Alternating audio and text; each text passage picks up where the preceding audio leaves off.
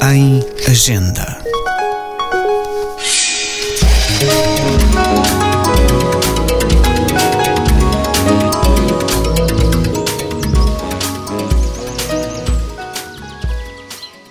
Manche vrijheid moeten de hond Sterben, wo die kleren hoeder wordt zich gestrijden. Andere wonen bij de vuilnishoven en in Flug Dramaturgo, poeta, autor de novelas, Hugo von Hofmannsthal nasceu no seio de uma família católica cultivada.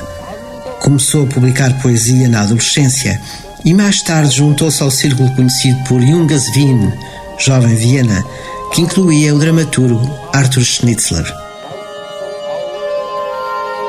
Com o compositor Richard Strauss, formou uma extraordinária colaboração, escrevendo os libretos de algumas das melhores óperas do século XX.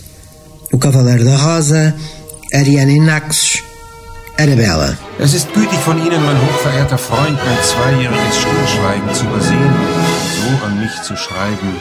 Es ist mehr als A Carta de Lord Chandos é uma das suas obras mais singulares e perfeitas. Carta ficcional endereçada por Philip Chandos, jovem e promissor poeta da Inglaterra do século XVI, a Francis Bacon, constitui um dos grandes textos literários de Hofmannsthal.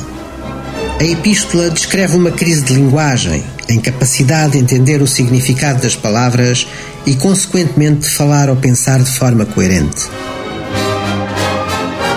Influenciada pela filosofia de Wittgenstein, os limites da linguagem são os limites do pensamento, esta obra constitui um feliz paradoxo.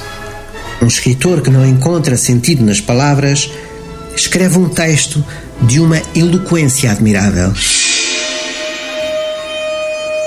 Hugo von Hofmannsthal, A Carta de Lord Chandos, Edições Padrões Culturais.